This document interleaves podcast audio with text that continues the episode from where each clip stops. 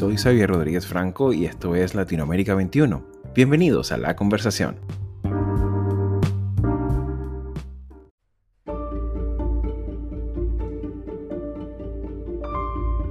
La región latinoamericana en los últimos años ha sido escenario de turbulencias políticas que parecieran ser también el reflejo de una honda crisis de la propia democracia. Tanto por el desarraigo ciudadano, las reiteradas crisis económicas o la precaria capacidad de respuesta de los estados, con el paso de los años el desencanto democrático pareciera no tocar fondo. Y es que ya desde el año 2018 la región llega a su mayor retroceso registrado en términos de calidad de nuestras democracias. Para Marta Lagos, fundadora del Latino Barómetro, desde esta fecha, y cito, no hay ningún indicador de todos los medidos que tenga una evolución positiva y la caída de muchos llegan a un mínimo histórico. Las instituciones caen en su menor nivel de confianza y la política a su mayor nivel de desencanto, cierro comillas. Situación que se extiende entre instituciones como los partidos, los parlamentos, los sindicatos, la iglesia, las patronales, los medios de comunicación y un extendido etcétera.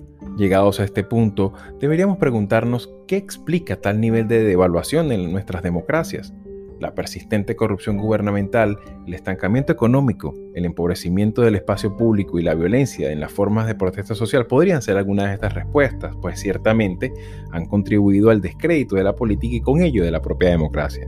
Todo lo cual se ha expresado por una parte en la irrupción de nuevos populismos antipartidos y adversos al pluralismo, como es el caso de Manuel López Obrador, Jair Bolsonaro o Nayib Bukele, mientras que por la otra parte se producen violentos estallidos sociales como los ocurridos en los países andinos desde finales del 2019 y que precariamente siguen siendo atendidos a día de hoy por sus gobiernos. Todo ello con el agravante del uso excesivo de los cuerpos de seguridad del Estado y el incremento de la violencia, situación especialmente criminal en los casos de Venezuela y Nicaragua, naciones que dejan de ser autoritarismos competitivos para acompañar a Cuba en el grupo de regímenes de partido único. Además del desplome de la popularidad de alcaldes, diputados y presidentes, algo parecido ocurre con la democracia en nuestra región. Aquella ola transicional y de consolidación democrática de finales del siglo XX en las que de 20 naciones, 19 eran democráticas, experimentan en esta segunda década del siglo XXI un repliegue regional histórico. De aquellas 19 solo quedan 15 democracias situación que con el colapso económico que ha traído consigo la pandemia completa el cuadro de una crisis regional de la democracia. Para conocer en profundidad las características de este fenómeno regional, me acompaña en el episodio de hoy el profesor Jesús Tobar, profesor e investigador de la Universidad Autónoma del Estado de México, un experto que ha dedicado buena parte de su trayectoria académica a la ciencia política comparada y a los sistemas políticos de esta región del extremo occidente del mundo, como lo es Latinoamérica. Con su sabiduría conoceremos los antecedentes de esta ola democrática en América Latina, así como los grandes desafíos que presenta la política contemporánea, con lo cual ver si la democracia puede volver a significar pluralidad, prosperidad, menos desigualdad y sobre todo mayor capacidad institucional de respuesta a las demandas sociales. Pues bien, queridos amigos, acompáñenme en este recorrido analítico por la región y sean una vez más bienvenidos a la conversación.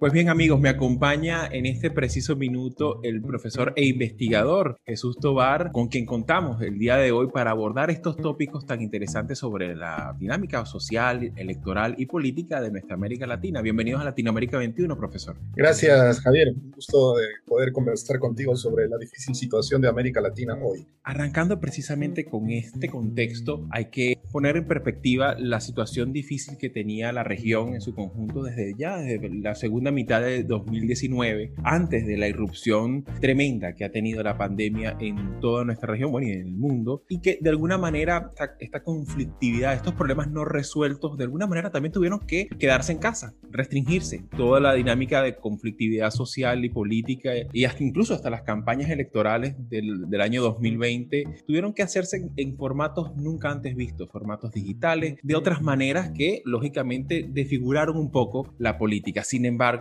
entra 2021 todavía buena parte de la región presenta importantes rezagos con respecto a la vacunación y a la gestión de la misma pandemia pero siguen estando los problemas en nuestras sociedades. Un poco a modo de introducción, profesor, ¿cómo podríamos entender esta conflictividad y que de alguna manera ni la democracia ni las elecciones parecieran dar satisfacción a tantas demandas que están ocurriendo en nuestras sociedades? Gracias, Javier. Eh, quisiera, ah, en todo caso, precisar desde un punto de vista histórico, teórico, que la política es ciclotómica, es de pendular.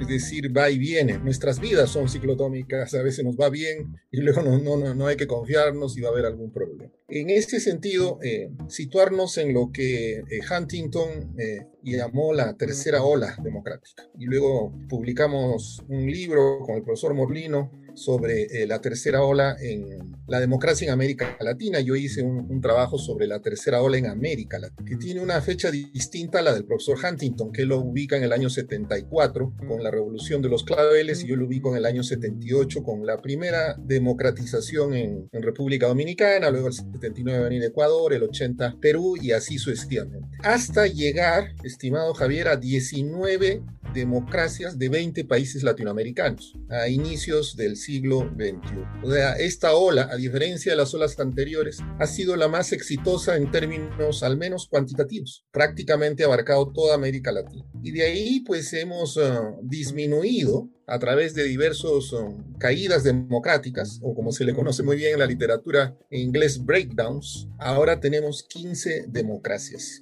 Las diversas mediciones de los colegas que hacemos este trabajo, ubicamos en 15 democracias. Entonces ya a partir de, como bien dijiste, del siglo XXI, de la, de esta, de la década que acaba de terminar, empezaron a bajar las democracias. Entonces ya había una caída. Y esta caída, si lo podemos visualizar en un gráfico, daba la pregunta antes de la pandemia si esto iba a continuar bajando o se iba a recuperar. Y ahí pues intervinieron colegas como Steven Levitsky o, Adam Cheworsky que opinaban diferente. Uno decía que iba a seguir bajando y el otro que se iba a recuperar. Pero bueno, todo esto cambia primero con la crisis económica. Es decir, el boom empezó a disminuir ya significativamente a partir de 2018. El 19 se recuperó un poquito, pero ya el 20 terminó de hundirnos a todos los países latinoamericanos y al mundo en términos económicos. Y luego, obviamente, después de la, de la crisis económica, con la pandemia y con todo el cambio tan profundo, paradigmático, desde nuestra forma de concebir el mundo, todos estamos atemorizados, hasta la forma de comunicarnos, ¿no? lo cual ha sido una ventaja.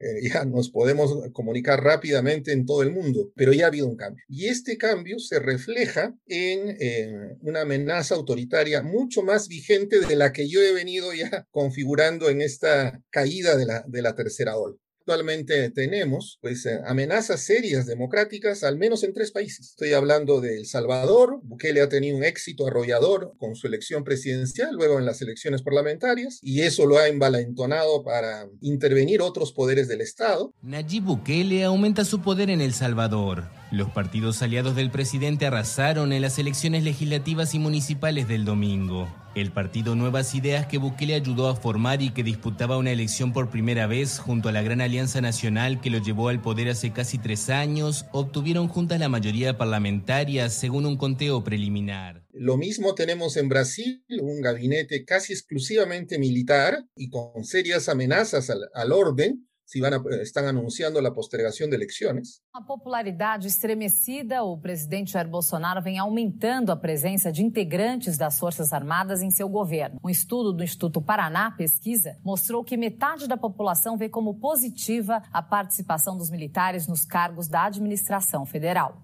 Mais de 3 mil militares estão atualmente despachando no executivo, segundo cálculos do Ministério da Defesa. Nove dos 23 ministros têm formação militar e ocupam pastas estratégicas. Y, lo, y tenemos una polarización de dos candidatos en el Perú, uno de extrema izquierda y otro de extrema derecha. Es decir, nadie defiende la democracia en el Perú, ninguno de los candidatos a la segunda vuelta. El próximo presidente de Perú se decantará entre el candidato de la extrema izquierda, Pedro Castillo, y la candidata de la derecha autoritaria, Keiko Fujimori en una segunda vuelta que se celebrará el 6 de junio. Entonces, este es la terrible panorama, estimado Javier, de la situación democrática de América Latina. Claro, y considerando además que ya tenemos una situación abiertamente antidemocrática en Venezuela, en Nicaragua y ni hablar de, del caso cubano. Ahora, profesor, también nos llama mucho la atención qué nuevas formas puede ir adoptando estos sistemas de gobierno en lo que ciertamente, como usted indica, la democracia es algo prescindible, la democracia eh, es algo que incluso va quedando diluido en el discurso o en la narrativa de que se estructura desde el poder, pero también incluso en la misma exigencia de gente que pueden estar en contra de este tipo de, regímenes, pero que de alguna manera no, no, consideran como que el pluralismo es importante.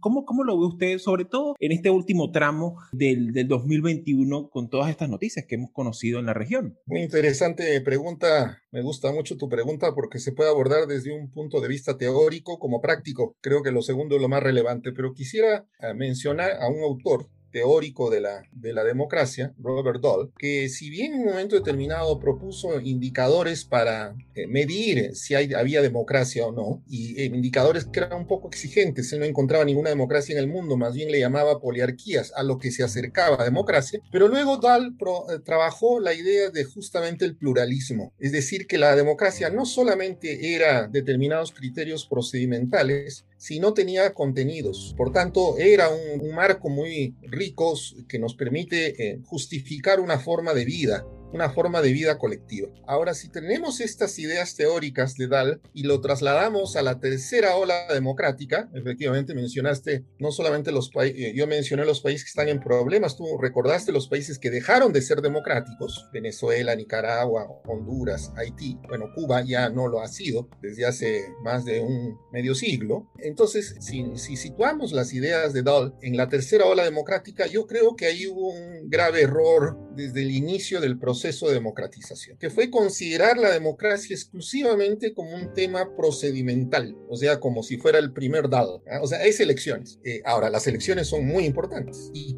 y costó sangre y sacrificios llegar a elección. Pero luego como que nos quedamos ahí. Las elecciones son necesarias, pero no suficientes. Y nos contentamos con las elecciones. A, este, a esta conquista electoral se le sumó una satisfacción importante de la clase política, de los partidos, de las autoridades del Estado que fue el crecimiento económico. O sea, ya con elecciones, con dinero en el bolsillo, Javier, nos olvidamos del resto de problemas de la democracia. Nos olvidamos de que había que propugnar la igualdad, que había que mantener criterios de pluralidad y sobre todo algo que el profesor Morlino llama responsiveness, cuya traducción literaria no existe, eh, yo le llamaría sensibilidad de los gobiernos a las demandas ciudadanas. Entonces los gobiernos dejaron de ser abiertos, cerraron sus ojos, sus oídos a la gente. Eh, la democracia dejó de ser un tema de imagen de vida, incluso de ideología. Solamente es, ya estamos en democracia, hay felicidad, ya hay crecimiento económico, alegría. Entonces,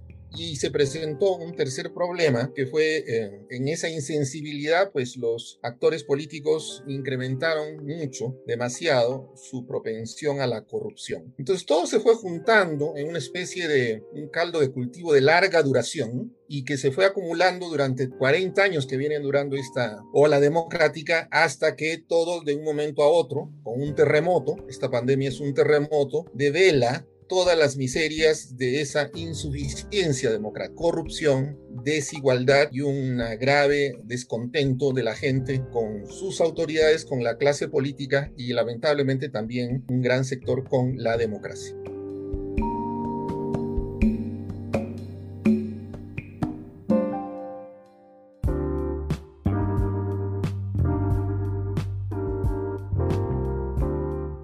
Latinoamérica 21 es un medio independiente y plural comprometido con la democracia y la libertad de expresión, que produce textos de análisis y opinión escritos por expertos sobre temas políticos, económicos y sociales de América Latina.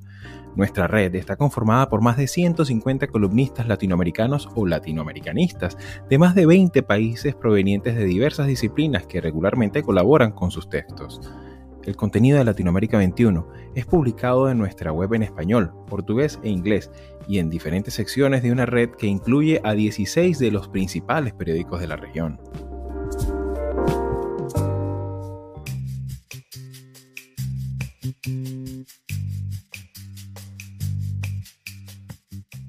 Con el agravante también de que el mismo Estado se ha convertido en un, elemento propagador de, diferencias y de, sectarismo, porque incluso ya va más allá de del tema estrictamente distributivo y ya es una cuestión que en algunos casos, en algunos episodios, el Estado se ha convertido de alguna forma de protección frente a cualquier mecanismo de interlocución, de, de fiscalización, de auditoría, de exigencia y control ciudadano. La función pública también representa como uno de los principales mecanismos de enriquecimiento y de, ascenso social. Entonces, claro, se distorsiona un poco los papeles, los roles, ¿no? Que, es lo que vemos sobre todo en los países andinos, que de alguna manera el Estado se convierte el gran, en el gran botín a conquistar, ¿no? Entonces, obviamente, se, se generan nuevas redes clientelares, nuevos lineamientos de, de, paternalismo y a veces paternalismo irresponsable, ¿no? Entonces, claro, de nuevo, ¿no? Esto todos son elementos que, como decía, aprovechando también la ocasión de referir a algunos autores clásicos, por lo menos el mismo caso de Raymond Aron, que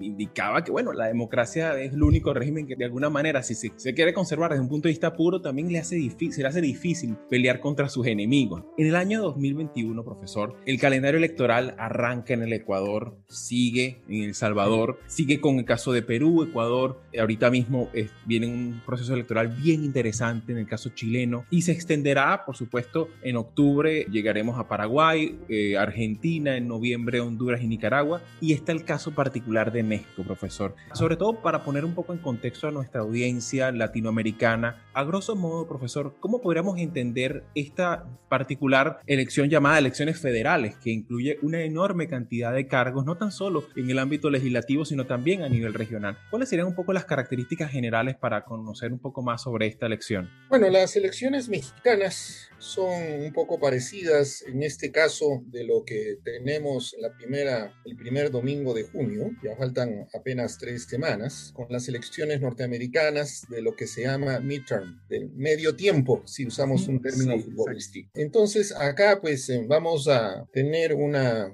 elecciones en, no recuerdo en cuántos estados, 12 o 13 estados um, para gobernadores. Y por otro lado tenemos una renovación de, también tenemos elecciones para congresos estatales, también hay una elección para el Congreso Nacional, la Cámara de Diputados, y bueno, este por tanto está siendo tomada tanto por el gobierno de López Obrador como por la oposición, no solamente como una elección de recambio parcial de autoridades, sino también como una especie de referéndum, de evaluación del gobierno. El 6 de junio serán las elecciones más grandes en la historia de nuestro país. ¿Qué se elige? 500 diputados federales, 300 por el principio de mayoría relativa y 200 por el de representación proporcional. Estarán en juego además 20.311 cargos locales y en 15 estados se votará por gobernador. El gobierno actual pues entró con mucha fuerza política, electoral, con una gran ventaja en los resultados y por otro lado esto se vio gravemente obstaculizado por la pandemia, que en un primer momento el gobierno pues eh, no tuvo una, un acento importante, una prioridad a la misma, sino trató de, de rebajar las consecuencias y esto generó pues eh, varios problemas sanitarios. Luego el gobierno reacciona rápidamente en su primer momento erróneo y la asume como una prioridad, sobre todo ya en el momento de las vacunas y mm, logra conseguir una gran provisión de las mismas para todo México. Esto ha sido tomado como una de bandera electoral para este midterm. Y, efectivamente el gobierno había retomado una ventaja, ya que ambos lo están tomando como una evaluación del gobierno, entonces, bajo estas circunstancias, pues vamos a ver cuál es el impacto electoral. Lo que ocurre en México, a diferencia de otras elecciones donde hay varios partidos, ahora se ha generado dos grandes bloques. El bloque del gobierno tiene aliados eh, en otros pequeños partidos. Morena y otros partidos, y el bloque de la oposición, que ha reunido pues a, a todo lo que eran los partidos tradicionales de México, el PRI, el PAN y el PRD. Si bien hay alguna composición un poco más heterogénea en los estados, pero a nivel global tenemos esta polarización. Ahora, esta polarización eh, es lo que se da en toda América Latina. Es decir, estamos atravesando por un periodo donde pues la idea, podría usar un término religioso, maniquea, ¿ya? de blanco-negro, afecta gravemente la democracia por un tema, que es el tema de razonabilidad. Somos razonables tú y yo cuando nos escuchamos y cambiamos de idea y dices, tienes razón, lo has dicho mejor o no había considerado este elemento cuando tenemos la posibilidad de escuchar al otro. Y en la polarización los polos no se escuchan para nada. Pero este es un tema no solo de México, sino de América Latina. Ya para finalizar, profesor, entre tantas cosas que se podrían hacer desde el punto de vista de diseño institucional para mejorar nuestras democracias, pues, ¿cómo vería usted en, su experiencia como, como experto que trabaja la política comparada de nuestra región, si de repente las elecciones también legislativas o las elecciones parlamentarias tuvieran este mismo formato, de que sean a mitad de término en un, en un mandato presidencial y que de alguna manera esto le sirva como mecanismo a la sociedad, a la ciudadanía de, de mantener como una auditoría también Poder Ejecutivo, que en nuestra región es en muchas ocasiones es casi que omnímodo en, en toda la gestión pública. ¿Le parecería a usted, profesor, que sería interesante la elección parlamentaria pudiera servir en la mitad del mandato una suerte de ejercicio y, y, activar precisamente ese diálogo tan necesario de nuestras democracias? Sí, como en Estados Unidos y en México hay estas elecciones de medio tiempo que sirven en muchas ocasiones, como ahora sobre todo, como un balance del, del gobierno del Poder Ejecutivo, pero digamos que si esta medida como tal, si la tomamos, digamos, única, puede servir a otros modelos, esto no va con la idea de lo que se llama una ingeniería constitucional, porque mm, es como un mecanismo de relojería. Entonces tú no puedes cambiar en un mecanismo cualquiera, Chile, eh, Ecuador, Perú, un mecanismo porque tiene que verse todo el proceso cada constitución responde a otros elementos que coadyuvan o no a la mayor o menor rendición de cuentas. Y ese ha sido justamente, Javier, el problema de las constituciones latinoamericanas, que no funcionan como mecanismos de relojería. Viene una idea, vamos a hacer esto, y luego eso no encaja con otros mecanismos, con otras reglas de juego. Y el reloj termina ya no solo siendo más lento o dando la hora más tarde o más temprano, sino termina parándose el reloj. Tenemos un mecanismo constitucional muy obsoleto y muy ineficiente. ¿Por qué? Porque no ha sido tomado como un, mecanismo de reglas de juego, sino ha sido tomado como una suma de demandas ciudadanas o de demandas políticas. Entonces es como una bolsa y le vas echando ahí diversas eh, demandas y al final muchas de ellas colisionan con otras, pero nadie hace caso a la colisión, pero en el fondo lo que ocurre es una ineficiencia de regulación eh, de los poderes y terminan estos poderes chocando unos a otros. Y, si hay un choque de poderes, el legislativo dice, mire, la constitución dice esto, por eso vamos a sancionar o vamos a, a sacar un ministro. Y el poder ejecutivo dice otra cosa contraria que también está en la constitución. Entonces, tenemos un problema grave constitucional en América Latina y esto pues ha sido abordado no necesariamente desde esta lógica que he explicado, sino desde ciertas demandas sociales que ven que la constitución no resuelve sus problemas cotidianos. Y hay un fuerte movimiento de cambio constitucional que ha empezado en Chile, ya van a hacer una elección de una de constituyentes, ha sido muy exitoso en ese sentido como finalmente el Estado ha procesado las demandas y ahora está siendo relevante en otros países como, como en Colombia, por ejemplo. En Perú, en las últimas elecciones del 11 de abril, casi todos los partidos proponían el cambio constitucional. Entonces, no se trata, Javier, de una sola medida, se trata de ver que las constituciones en general están mal articuladas, no funcionan, no han sido tomadas como reglas de juego, sino han sido tomadas como una bolsa de demandas sociales. Profesor, muchísimas gracias por su sabiduría, por sus comentarios. Para nosotros, pues es un enorme honor tenerlo eh, con nosotros en Latinoamérica 21 y precisamente por la importancia que tiene dialogar y conversar sobre la democracia, su calidad institucional y sobre todo lo que de cara al futuro podemos hacer los venezolanos o los latinoamericanos o, los guatemaltecos o los nicaragüenses, pues eh, de alguna manera es importante que sigamos trabajando este tema. Así que muchísimas gracias una vez más por compartir con nosotros parte de su tiempo. Gracias a ti y felicito que hagan estos podcasts sobre la situación política, análisis de la política en América Latina.